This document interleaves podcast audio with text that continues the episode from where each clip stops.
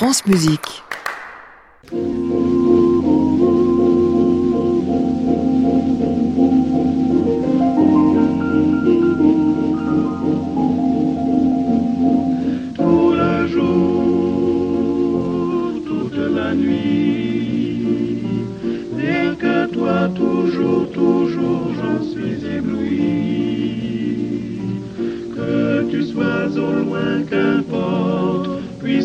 Tendrement je t'emporte,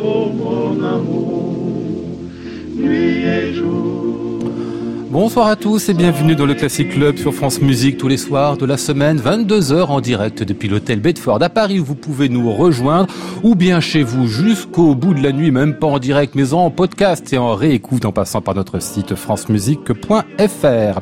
La femme est-elle un compositeur comme les autres? Bah, C'est la question qu'on va poser ce soir à l'approche de la journée de la femme la semaine prochaine.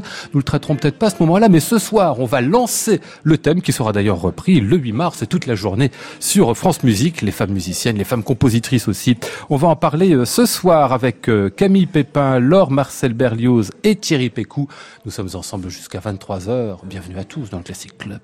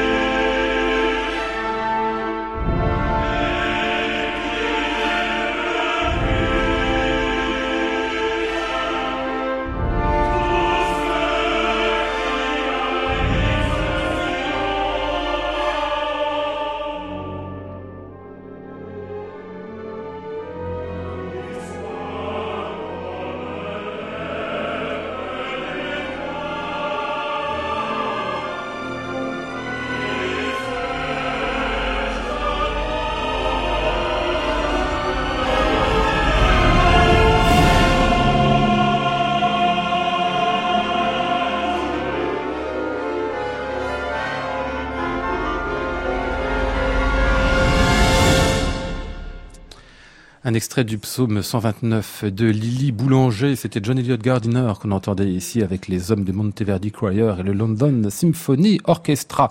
L'émission a à peine commencé que j'ai commencé à me faire reprendre moi-même par euh, Laure Marcel Berlioz. Bonsoir. Bonsoir. Ah oui, elle me reprend en me disant pourquoi vous dites euh, compositeur femme, c'est complètement imbécile ça. Non mais c'est vrai. Compositrice. Compositrice, Voilà. là c'est ça. Et Thierry Pécou qui me reprenait lui-même en disant on dit pas compositrice homme. Bonsoir Thierry. Bonsoir Lionel. Donc vous avez c'est une bonne formule que vous avez trouvée la compositrice homme. On devait faire ça au moins quelques temps pour inverser le phénomène, non? Exactement, il faut bien il faut, comment dire, une petite revanche aussi pour les femmes. Bien sûr, absolument. Euh, bonsoir Camille Pépin. Bonsoir. Compositrice, donc, hein. Je crois que vous aimez bien Lily Boulanger. Enfin, j'ai lu ça quelque part. Je dis pas que c'est une référence absolue, mais vous avez une oreille pour ça. Oui, oui, oui. Euh, j'ai découvert Lily Boulanger assez tard dans mes études, et euh, notamment ses pièces pour orchestre qui sont magnifiquement orchestrées et euh, que j'ai étudiées euh, par la suite. Ah ouais, et pièces pour orchestre ou pour chœur aussi, avec une espèce de profondeur, de spiritualité qui est toujours étonne. Enfin, je ne cesse d'étonner cette, cette compositrice-là à chaque fois qu'on redécouvre ses œuvres. Euh, Laure Marcel Berlioz, un livre compositrice, donc l'égalité en acte, c'est paru il y a peu aux éditions euh, MF. C'est en fait un collectif où il y a plein de choses dedans pour nous raconter l'histoire des compositrices et puis pour réfléchir aussi à leur euh, statut présent. Voilà, alors le, constat à la base c'était la minorité. Vraiment, elles sont dans une minorité. On a un catalogue de, compositeurs vivants dans notre centre de documentation de la musique contemporaine et le le pourcentage connu, on va pas donner trop de chiffres, hein, mais euh, c'est 10% Ouais. des compositeurs, les femmes. Donc euh, c'est quand même une, une petite minorité. Et euh, on le sait depuis longtemps. On- du coup, on fait attention de les recevoir, de les présenter, de, de parler d'elles. Et puis l'année dernière, on s'est dit, mais c'est le moment. Il faut, enfin, il faut, on parle beaucoup des femmes. Il faut vraiment, nous qui connaissons les compositrices et qui sommes un peu observateurs de ce qui se passe en France, il faut les montrer et il faut leur donner plus de visibilité. Et donc le livre qu'on a sorti, c'est un livre 21e siècle, parce qu'il y a, il y a plein de livres très intéressants qui existent. Euh, Florence Launay sur le 19e, euh, sur le 20e, il y a aussi plusieurs ouvrages. Donc là, on s'est dit vraiment nos critères, c'est en France depuis 20 ans. Ouais. Et donc, parce que c'est pas facile de choisir malgré tout, parce que on les connaît pas bien, mais il y en a beaucoup. Il y en a beaucoup. Donc on voulait les faire connaître et on a pris des critères d'être joués en France et depuis, euh, depuis le 21e siècle. Mmh. 21e siècle, mais qui pense comme au passé. Exemple, cet article de David Christoffel qui nous raconte l'histoire du mot compositrice et comment il a du mal à s'imposer. Il y a qu'à me regarder euh, ce soir. Les académiciens, en ce moment même, ont du mal aussi à féminiser certains mots. Donc c'est long. Hein. ouais, ouais, ouais. Alors, c'est ce qu'on a voulu faire, c'est-à-dire à la fois dire au 21e siècle, il y en a beaucoup, on vous en présente 53. Ah oui, parce qu'il y a Donc, 53 portraits. Voilà, il y a hein. 53 portraits, donc ça c'était la première démarche, c'était vraiment de dire, euh, alors pas de faire des biographies, on en trouve partout, mais de demander à des, des auteurs, à des musicologues, de faire un récit, de raconter comment ça s'était passé pour ces femmes. Et donc on a 53 portraits accompagnés d'ailleurs d'iconographie. On a, on a souhaité que le livre soit un peu animé, mais on n'a pas fait de portraits de photos. On leur a demandé des images qui représentaient leur inspiration. Et en fait, je trouve que ça marche assez bien. On voit des partitions graphiques, on voit des, des gravures, on voit toutes sortes de choses très très diverses qui, qui ponctuent ces portraits. Et alors, en effet, vous parliez des articles. Euh, on s'est rendu compte, parce qu'on les connaissait, les compositrices, qu'elles, elles n'aiment pas qu'on s'adresse à elles en disant alors vous êtes une femme, Bah oui, oui, qu'est-ce oui. qui se passe pour vous Ah oui. Elles détestent Camille qui ça. fait oui de la et, euh, et ça, je crois qu'il faut vraiment le, le souligner. Les, Mhm. elles, elles ont pas envie qu'on qu'on parle d'elles et de leur acte de création euh, en disant c'est des femmes, c'est des travaux de dames, qu'est-ce qu'il y a de Mhm. féminin dans cette musique? Ça, c'est vraiment la chose à éviter. Et euh, en fait, je me suis rendu compte que c'était dans tous les domaines artistiques. Pour les artistes des beaux-arts, il y a une, une écrivaine qui dit qu'elle demande la suspension du genre. Elle dit quand je, quand je fais mon acte créateur, je suis ni un homme ni une femme, je, je travaille comme un être humain. Alors c'est vrai qu'il y a deux temps euh, dans la vie des compositeurs et des compositrices, c'est-à-dire ce temps d'écriture où elles sont, se sentent pas du tout genrées, et puis un temps social où là elles sont quand même vraiment, euh, il y a toute une histoire qui fait qu'elles sont très minoritaires. Je m'adresse donc à Thierry Pécou, donc le compositrice euh, homme, mâle, dominant. Ça vous fait quoi de composer de la musique virile? Oula. Euh, Non, pardon, j'essaie d'inverser la question Oui, idiote oui. pour voir ce que ça fait dans l'autre sens. Oui, oui, c'est tout à fait. Ben, écoutez. C'est difficile de répondre, en fait. Non, hein. mais je pense que c'est comme dans tout et pour tout le monde, il y a du féminin et, et du viril, comme vous dites. Ouais. Euh, Et c'est c'est toujours une dialectique, c'est un déséquilibre. Et d'ailleurs, qu'est-ce que c'est vraiment l'un et l'autre? C'est c'est toujours di- délicat, difficile de définir ce que c'est. Euh, oui, voilà, c'est vrai que moi je me sens pas non plus homme spécialement quand je compose de la musique. C'est, je pense qu'on est vraiment au-delà de ça quand, Ah ouais. quand on crée, tout à fait. Et on est traversé par, par beaucoup de forces euh, contradictoires et qui et c'est- ces affrontements intérieurs qui qui font euh, la puissance de la création aussi. Mhm. Camille, vous m'en voudrez pas, mais du coup, ce soir, vous serez un petit peu la représentante hein, de, des compositrices. Hein, mais je veux pas trop, je vous, je vous jure, on le fera pas trop. On va écouter quelques compositrices du passé, quand même, dans cette émission aussi. Bah, ici, euh, Barbara Strozzi, on en profite parce que euh, un disque vient de paraître, signé Meuke Barat, où elle enregistre beaucoup de cette musique, qui est vraiment très belle.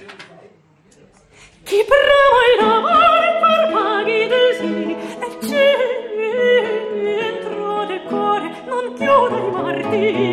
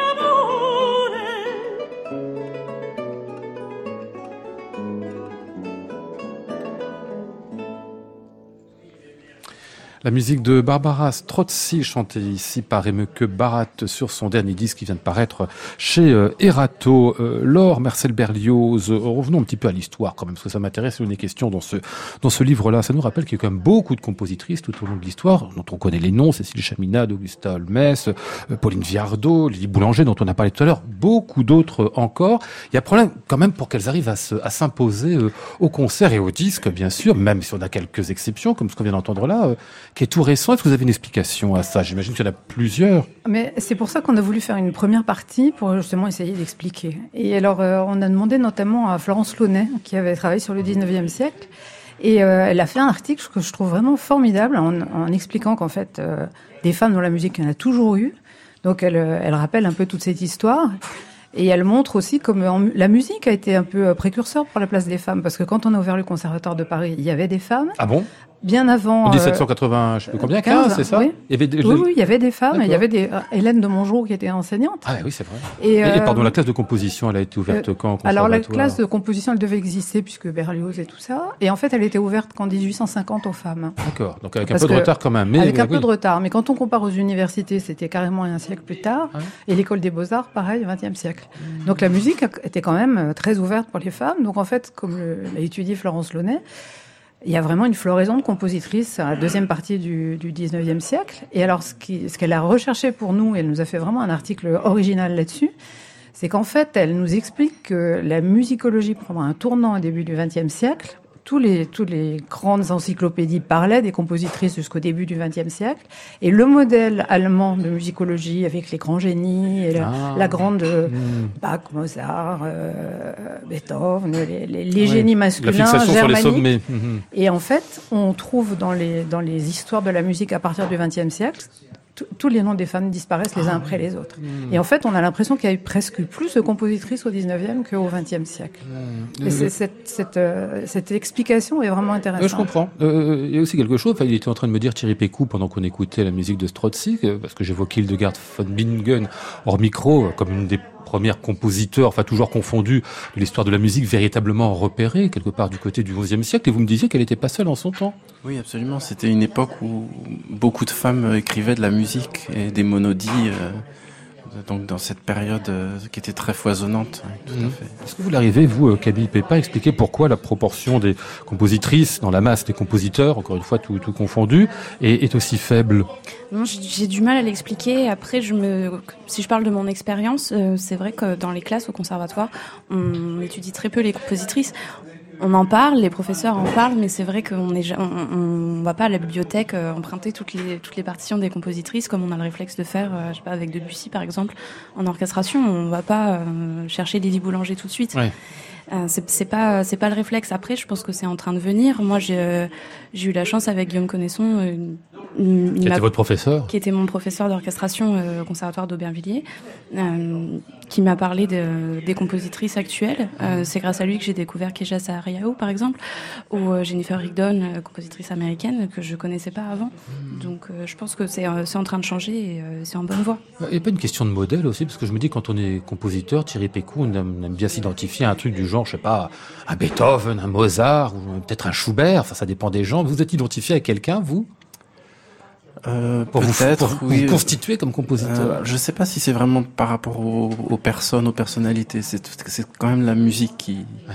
Qui était le premier, la première chose à laquelle on pouvait s'identifier. Je sais que par exemple moi quand j'ai quand j'étais ado, euh, mon idole c'était Ravel, mais voilà, Ah, quand c'était la musique en fait qui me Je comprends. qui me passionnait. Oui, mais il y avait quand même un, un compositeur, parce que Camille, Oui. si on cherche aujourd'hui euh, une compositrice à laquelle s'identifier, quand on est une, une jeune compositrice qui se cherche à, je sais pas, 12 ans, 15 ans, 18 ans, quand est-ce que ça vient, on, on peut peut-être manquer un peu de modèle aussi, non?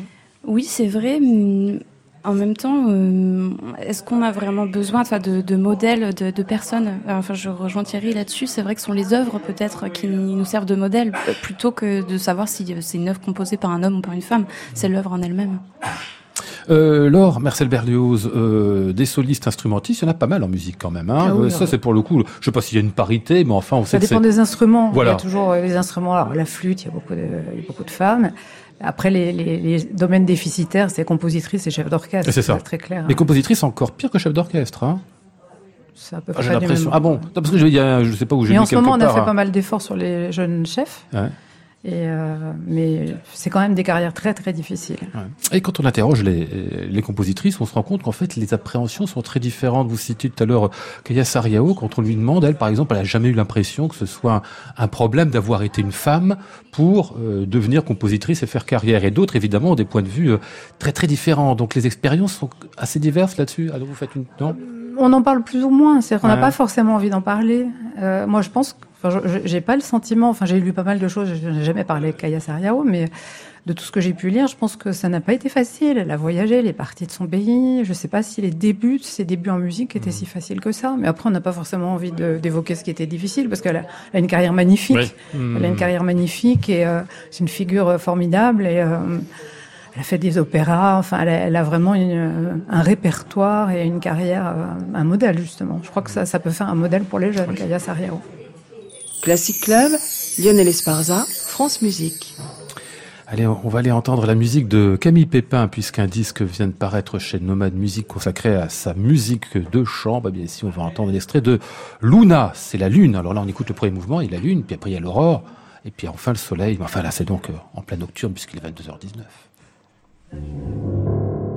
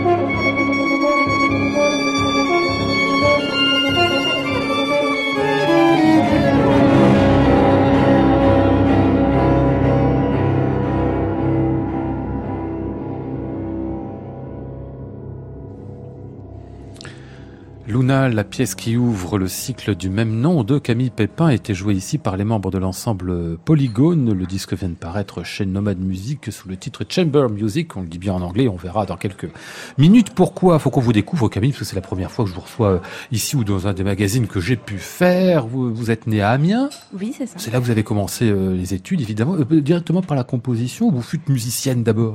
Non, j'ai commencé par le piano et puis après j'ai fait du corps en deuxième instrument. Du corps? Oui. Ah pourquoi? Ça, c'est bizarre, pardon, parce que je me semble toujours un instrument. Comment on vient au corps depuis le piano surtout? J'aimais beaucoup cet instrument, en réalité que j'ai découvert par l'orchestre. Et puis c'est vrai que dans le nord de la France, il y a aussi une grande tradition autour des orchestres de cuivre. Donc J'étais attirée par ça euh, très jeune. Ah ouais, du coup, vous l'utilisez aujourd'hui dans la pièce qu'on vient d'entendre, entre autres. Hein. Exactement, et euh, j'en joue encore. Ah bon? Et du piano aussi? Du piano, genre je m'en sers comme outil de travail. Mais, euh, Quand vous dites que vous en jouez, c'est-à-dire que vous pouvez jouer vos pièces, par exemple? Non, c'est trop dur ce que j'écris. Ah ouais. mais en théorie, vous pourriez écrire pour vous quand même. Non, je dis ça parce que Thierry Pécou, lui, continue à, vous continuez à faire du piano et, à jouer vos propres, vos propres compositions, Thierry. Hein. oui, bien sûr. Ouais. C'est même pour lui qu'il les écrit parfois, j'ai l'impression. Ah non Oui, enfin. En fait, j'aime bien écrire pour les autres, justement, parce que quand on écrit pour soi, on a tendance à écrire trop pour soi. Ah ouais. Et donc à pas trop euh, mettre euh, éviter, trop de difficultés et du coup ah oui c'est ça ah oui, vous vous évitez les difficultés à pour les autres et puis ensuite reprendre mes pièces et suer un peu comme les pauvres pianistes que j'ai j'ai bien compris. en fait vous, vous, évitez les difficultés à vous mais en revanche vous les ajoutez pour euh, les instrumentistes qui sont là pour vous. Bravo belle mentalité. Oui, oui bien sûr. Je, je, comprends. Moi c'est pareil. Je, je, préfère écrire pour les autres et ce sont les autres qui m'inspirent parce que écrire pour moi ça m'inspire pas vraiment en fait euh, donc, vous avez bien le rapport avec les instrumentistes en plus j'ai l'impression Camille. Enfin je veux dire c'est important de savoir pour vous, euh, pour qui j'écris tout simplement. Oui, euh, même alors là, le, par exemple avec l'ensemble Polygone, donc que je connais très bien, avec qui je travaille depuis que j'ai commencé à composer euh, quasiment. Mhm. quand, quand j'écris pour eux, j'écris le nom des interprètes sur, sur ma partition à la place du nom des instruments. C'est le, fait de penser à eux, à leur qualité, à chacun, ça me, ça me donne plus d'idées que si c'était un ensemble lambda que je connaissais pas. Ah oui. Je ne veux pas faire des parallèles euh, excessif avec vous, Thierry, mais c'est le cas aussi. Je ça très bien, puisque avec euh, mon ensemble variant, c'est bah vraiment tout, tout, à fait cette attitude. C'est-à-dire que j'écris vraiment pour des interprètes avec qui j'ai l'habitude de travailler. C'est des personnalités, c'est c'est vraiment un échange humain aussi qui est, qui est du coup présent dans le travail à la table, effectivement. C'est vrai que dans un monde en plus où ce qu'on appelle musique contemporaine, enfin musique d'aujourd'hui, on l'appelle comme on veut, a tellement de difficultés à se faire entendre, savoir qu'on a des, des, interlocuteurs qui sont des vrais musiciens, c'est ça surtout, hein, c'est pas seulement écrire pour des gens, c'est avoir quelqu'un à qui parler en face de soi aussi. Camille. Oui, oui, aussi, et même quand on est en train d'écrire une la, la, pièce en question, de pouvoir les contacter, euh, c'est vraiment très très précieux. Mm. Et c'est rigolo qu'on soit tous les tous les deux avec Thierry. Euh, ce soir parce qu'on on partage euh, un clarinettiste, un merveilleux clarinettiste, ah qui s'appelle Karjes Keretsen et qui à la fois dans mon disque et dans ah, l'ensemble Variance. Exactement. Euh, quelque chose, alors ça, ce sera pas le cas de Thierry, je crois. La danse, vous en avez fait beaucoup, Camille. Enfin, de la danse, on dit classique, hein, pas de la, danse de salon. Oui. Enfin, peut-être aussi d'ailleurs. Bah, en réalité, mes parents ne sont pas du tout musiciens. Personne n'est musicien dans, dans, ma famille. Ils sont mélomanes.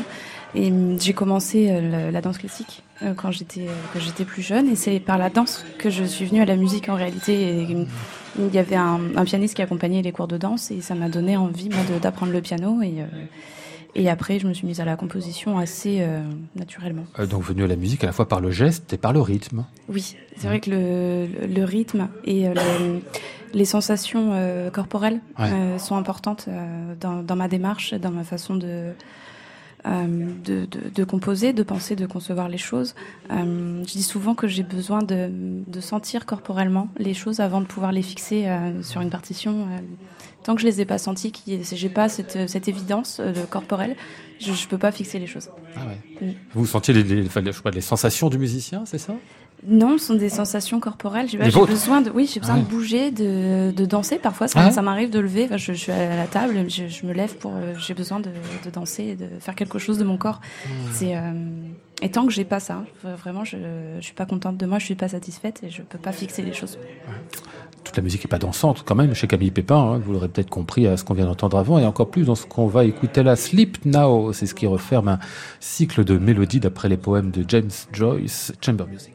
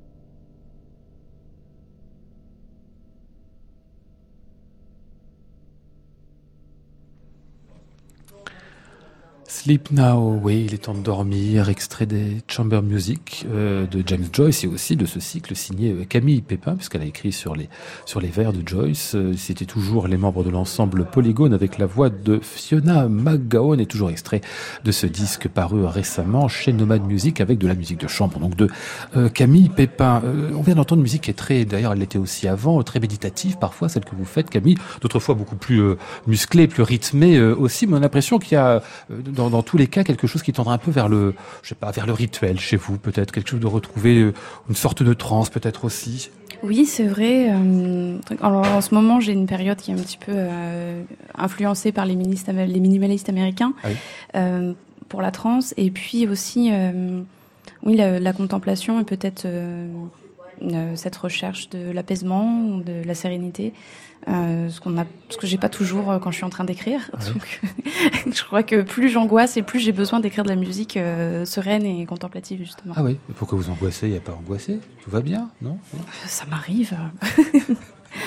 les délais. euh, Ah oui, oui, puis la vie en général, elle peut être angoissante aussi, après Oui, tout. voilà. Hein. Ah, les délais Ah oui, ça vous angoisse, ça aussi, de pas rendre la pièce à temps? Oui, c'est purement euh, psychologique. Euh, j'ai- J'aime pas l'idée d'avoir euh, une, une date, euh, mais on est bien obligé. Mais en- plus, si je si j'ai pas de date, moi je termine pas les pièces, donc euh, Ah c'est embêtant.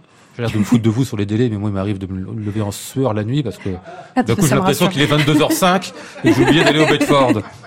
Euh, Thierry Pacou, les délais, vous êtes un malade des délais, vous aussi, parce que chez beaucoup de compositeurs, il y en a d'autres qui se font un- vraiment un devoir de les rendre vraiment toujours à l'heure. C'est compliqué, en fait, Euh, parfois. oui, moi j'aime bien être à l'heure aussi. Ah oui. Mais j'arrive à gérer à peu près les choses. Les choses, c'est-à-dire les délais ou votre angoisse? Les deux.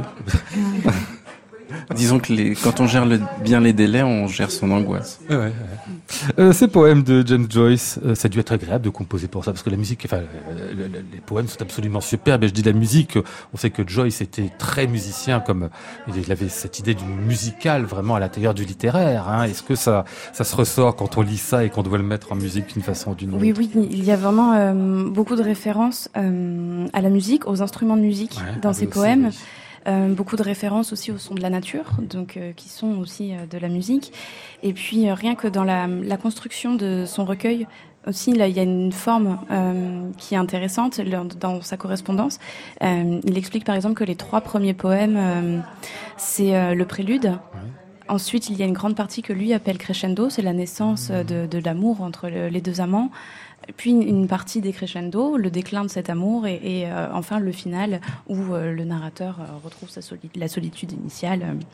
Et donc ça, musicalement aussi, ça, nous- on- on- enfin formellement, on a des Il n'y a idées. plus rien à faire. Oui. C'est du bonheur en réalité. ouais, ouais. Voilà. Euh, on a juste à suivre et puis le, la langue est tellement belle. Enfin, c'est, euh, Mm. Et puis après, j'ai eu aussi la, la chance de pouvoir travailler avec Philippe Blanchon qui a fait la traduction française. Mm. Euh, donc quand j'avais la moindre question, euh, je, je, je- je pouvais, il pouvait me guider, me conseiller. Et, et pour l'addiction, euh, j'ai aussi, aussi préparé les choses avec euh, Fiona McGowan, justement, qui est écossaise et qui euh, Ah oui. a donc un anglais parfait, ce qui était euh, très agréable.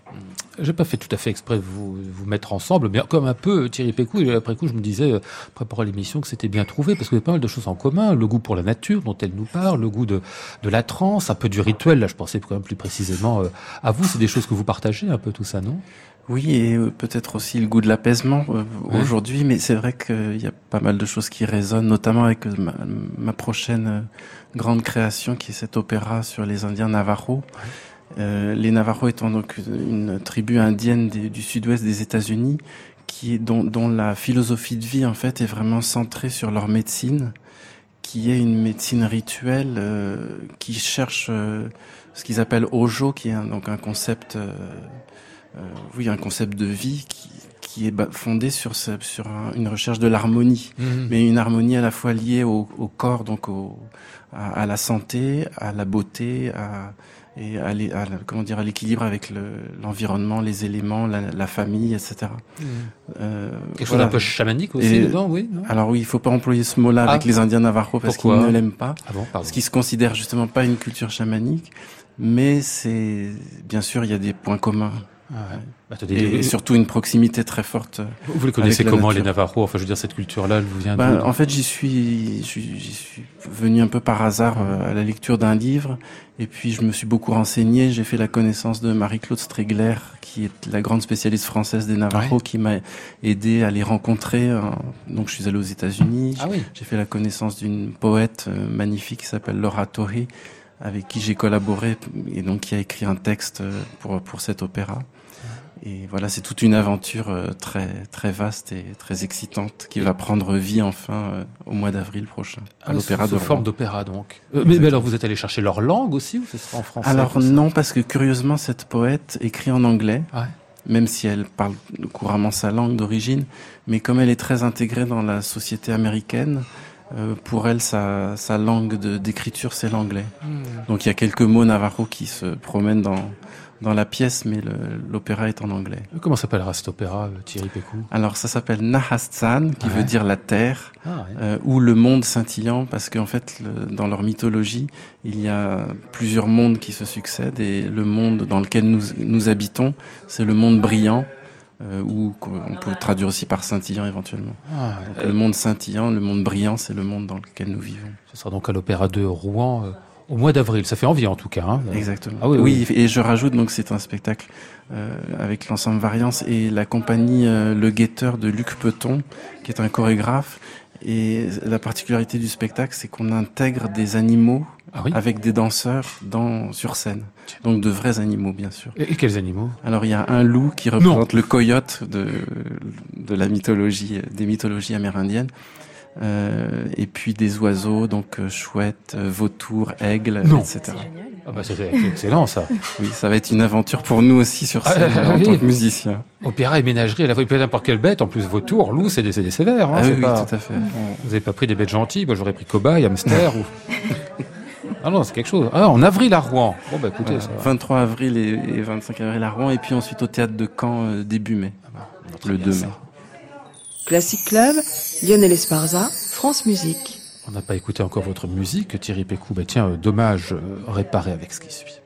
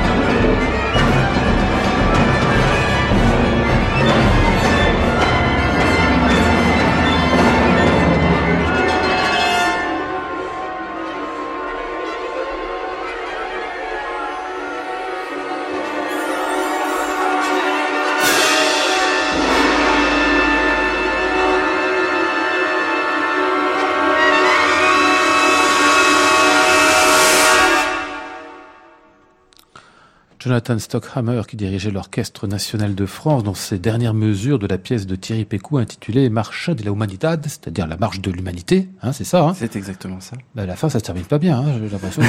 je sais pas où vous nous faites aller, hein quand j'entends tout le Oui, monde dire tout le temps on va dans le mur, on va dans le mur, j'ai l'impression que c'est paf, ça y est, on y était là. Oui, c'est une pièce qui est inspirée d'un- d'un- d'une grande fresque, un grand mural de euh, Siqueiros, le grand muraliste et Ah peintre mexicain. Et c'est un- une fresque qui est située dans le sous-sol d'un grand hôtel à Mexico et qui est très impressionnante. C'est toujours impressionnant aussi chez Thierry Pécou, je me tourne vers, euh, vers Camille Pépin, il va toujours chercher euh, des choses qu'on connaît absolument pas, et ce sont parfois des cultures, des langues, des euh, qui sont évidemment de- du côté de l'Amérique du Nord, de l'Amérique du Sud. Vous avez cette euh, tentation-là aussi, Camille Pépin, d'aller chercher euh, ailleurs de quoi nous, nous s'enrichir soi? Oui, oui. euh, bah, par exemple, une des pièces du disque euh, s'appelle Konohana, euh, en référence à la déesse du cerisier euh, au Japon. Ah oui.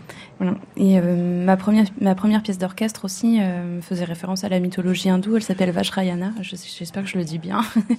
Mais euh, voilà. J'avais. C'est une pièce qui est sur les cinq éléments de la nature, avec l'espace qui est en dernier qui réunit les, les quatre éléments de la nature. Hmm, C'est quoi l'intérêt d'aller voir toutes ces cultures-là, Thierry Pécou? Simplement, c'est une part de nous-mêmes aussi, peut-être parfois qu'on peut un peu ignorer, non?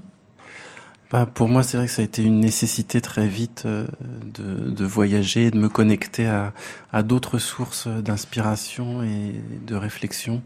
Et, mais il faut dire aussi que j'ai grandi, entre guillemets, dans, dans les années 80 au Conservatoire de Paris où les choses étaient quand même très sclérosées, très fermées. Et pour moi, cette nécessité, elle, euh, ça, ça m'a, voilà, ça a été euh, très important en fait. Et puis ça m'a accompagné depuis. Il fallait choisir entre post-sérialisme, euh, comment on disait, le, le- le musique spectrale, et fait- se positionner face à tout ça, c'est Oui, ça exactement. Ah ouais.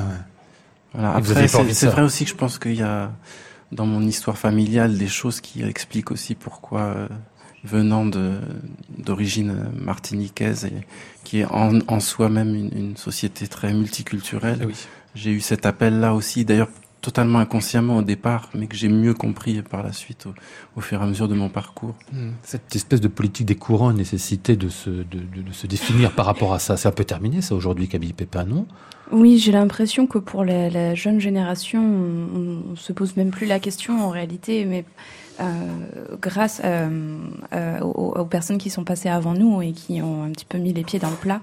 Et euh, c'est vrai que quand j'en parle avec euh, des, des- des jeunes collègues, euh, on a l'impression d'être libre en réalité et qu'il y a de la place pour tout le monde. Et, et d'ailleurs, on s'entend euh, bien entre jeunes compositeurs, même si on n'a pas la même esthétique. C'est pas du tout un problème. euh, Ce n'est pas la même obédience, comme on aurait dit euh, euh, jadis. Euh, Thierry Pécou, un festival va vous être consacré. Ça commencera le 19 mars, se poursuivra pendant une bonne semaine. Ce sera à Caen, le festival Aspect des musiques d'aujourd'hui. Vous êtes l'invité principal de cette édition, qui est là, si je dis pas, la 38e, je crois, de ce, festival, qui est bien chenu, hein, c'est ça. hein. Vous allez donc donner des concerts comme compositeur, comme interprète aussi, plein d'œuvres à vous.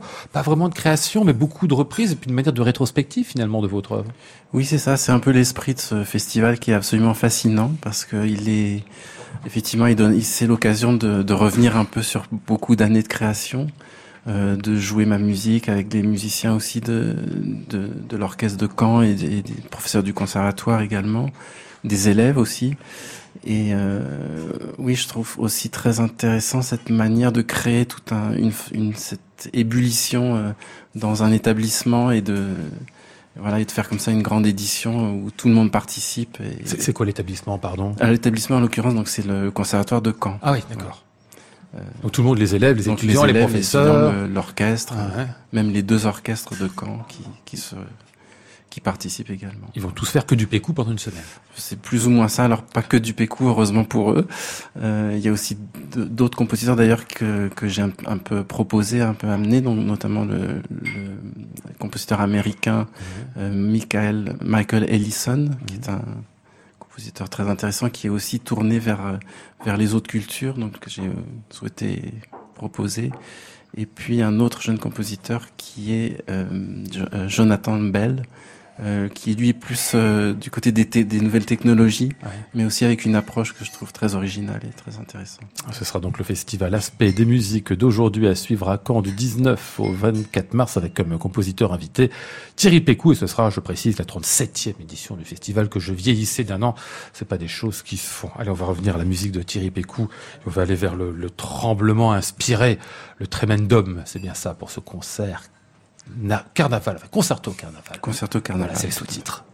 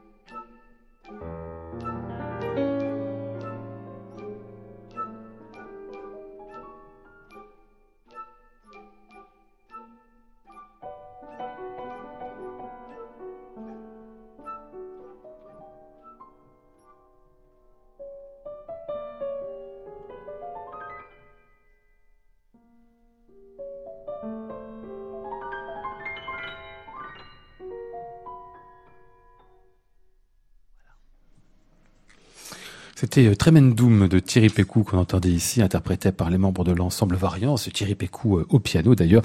Les percussions clavier de Lyon dans cette musique qui est très brésilienne, concerto carnaval, enfin très brésilienne, pas les rythmes auxquels on est habitué, mais enfin c'est notre manière de les relire d'une certaine manière Thierry. hein. Tout à fait. Ouais, c'est ça. Euh, je rappelle donc que vous serez au festival Aspect des musiques d'aujourd'hui à Caen du 19 au 24 mars et puis votre opéra Nahatsan euh, ou le monde scintillant qui sera donné donc euh, à Rouen, c'est ça, et puis ça. euh, à Caen à partir du mois d'avril, à ne pas rater, avec plein de bêtes sur scène. Vous préparez pas un concerto pour des bêtes, Camille Pépin, mais pour d'autres bêtes qui sont les instrumentistes, entre autres. hein. Un violoncelliste, un clarinettiste pour un double concerto. Ce sera quand ça? Alors ce sera euh, la, la première sera le 4 novembre à la Maison de la Culture d'Amiens avec Yann Levionnois au violoncelle, Julien Hervé à la clarinette et l'orchestre de Picardie dirigé par Harry Van Beck. Ah bah, Vous avez encore le temps de le faire, tout ça, non? Jusqu'au non, dé- non, début de la saison prochaine, oui. Oui, je suis délais sont bons, de, là. de terminer. euh, Ah oui. voilà. Ça, ça sera très bien. Et puis, euh, Laure, euh, on va revenir, euh, Laure Marcel Berrios, pardon, à compositrice, l'égalité en acte. Je rappelle donc ce livre qui paraît aux éditions MF. Il y aura plein de choses à partir de la semaine prochaine, puisque le 8 mars, vous me rappeliez à l'instant, c'est donc la journée des droits euh, des femmes. Il y aura une grande journée spéciale euh, à France Musique. Il y aura aussi euh, à euh, Vézelay, à la Cité de la Voix, les 8, 9 et 10 mars, un festival Elle chante, dirige et compose, avec entre autres la présentation de ce livre. Et puis qu'est-ce qui se passera euh, dans les jours qui suivent à l'UNESCO? Un grand colloque? Voilà, exactement. Alors, on a eu la chance d'avoir une proposition euh, de l'UNESCO et euh, des différentes délégations et également de l'ambassadeur de la République tchèque de faire un temps fort un peu sur le- la situation des femmes sur le plan mondial. Donc, il y aura trois jours. Le premier sera à l'UNESCO et où il y aura des, des présentations de la situation des, des femmes dans la musique et des compositrices dans, sur tous les continents. Donc, vraiment dans le monde entier. Après, il y aura un- une deuxième journée qui sera plutôt un colloque sur l'électroacoustique. Et nous-mêmes, euh, Centre de documentation de la musique contemporaine, nous pilotons le troisième jour, le 15 mars, une journée euh, avec euh, des réseaux. Donc c'est une journée professionnelle et c'est une journée atelier. Et ce qu'on voudrait discuter et euh, enfin, faire phosphorer avec énormément de participants, ça se passera au studio de l'Opéra Bastille. Donc on est très content de faire ça là-bas. Et c'est sur la programmation des compositrices, parce que on l'a dit, elles sont pas très nombreuses, mais alors en termes de programmation, Mmh. c'est encore moins. Et donc, on voudrait euh, montrer toutes les expériences qui, qui ont déjà prouvé que ça pouvait marcher et euh, faire beaucoup d'échanges avec beaucoup, beaucoup d'invités sur le plan euh, national et international pour euh, avoir des propositions pour que toute cette situation évolue. Mais d'ailleurs, moi, je suis euh, optimiste parce que je vois qu'il y a une vraie floraison de concerts et de propositions tout ce mois de mars. Et euh, donc, vous, vous parliez du 8 mars euh, à- Oui. avec France Musique, mais euh, donc il y a un rendez-vous à la Bibliothèque nationale où il y aura une table ronde et un concert où il y a c'est la compositrice Michel Reverdy qui va qui va être un peu le centre parce qu'elle a fait un versement de tous ses fonds à la Bibliothèque nationale. Et ça me permet de dire qu'elle est aussi invitée euh, au festival Présence féminine, qui est un festival à Toulon et euh, qui, qui, fait, qui a beaucoup travaillé sur le répertoire patrimonial, mais qui maintenant invite des compositrices euh, contemporaines. Et donc, euh, ce festival commence aussi à cette période-là. Ce sera donc tout cela à partir euh, du 8 mars, en particulier sur votre antenne préférée. France Musique, vous l'aurez compris, la semaine prochaine. On arrive à la fin de cette émission. Je voulais qu'on dise un mot quand même d'André Prévin, dont on a appris euh, la disparition juste avant de commencer. Là, il y a à peine deux heures. Il avait 89 ans, personnalité absolument incroyable, puisqu'il fut à la fois pianiste, compositeur, chef d'orchestre, et dans des genres tellement différents, aussi bien le jazz, la musique de film, la comédie musicale, le classique, le grand répertoire, évidemment, et puis euh, la, la- la musique de création, puisqu'il était compositeur euh, lui-même, personnalité tout à fait étonnante, et qui a fait le lien finalement aux États-Unis euh, entre des musiques si différentes, lui qui venait d'Allemagne, puisqu'il était né en Allemagne, en effet, euh, euh, en 1929, si je compte bien, euh, juif, c'est pour ça qu'il dut partir tout enfant aux États-Unis et transporter, comme beaucoup d'autres, on le sait, la culture européenne en territoire américain. On va entendre ici eh bien André Prévin tout seul au piano, c'était un pianiste fort précieux, et entre autres dans le répertoire français faisait beaucoup et fort bien ma foi.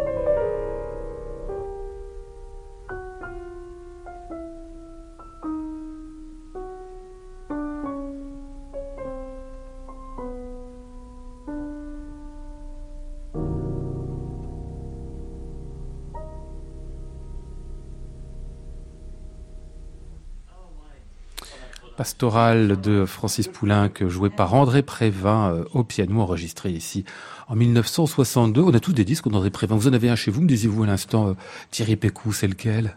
Oui, absolument. J'ai au moins un qui est l'intégrale des concertos de Rachmaninoff avec Ashkenazi, si Absolument, je me souviens oui, bien. oui, tout à fait, chez et Descartes. Préven qui dirige.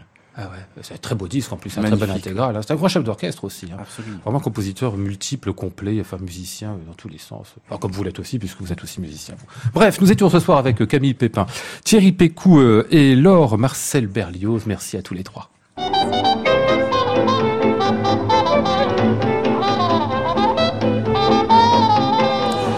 Il y avait aussi avec nous Maude Nourri, Charlotte Landru-Chandès, Antoine Courtin, Benjamin Perru et Hervé Dubreuil.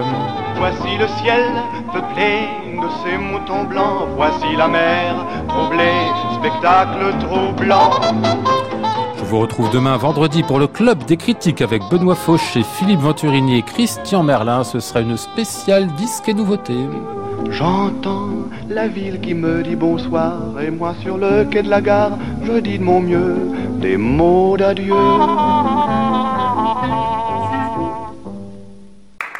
À réécouter sur francemusique.fr.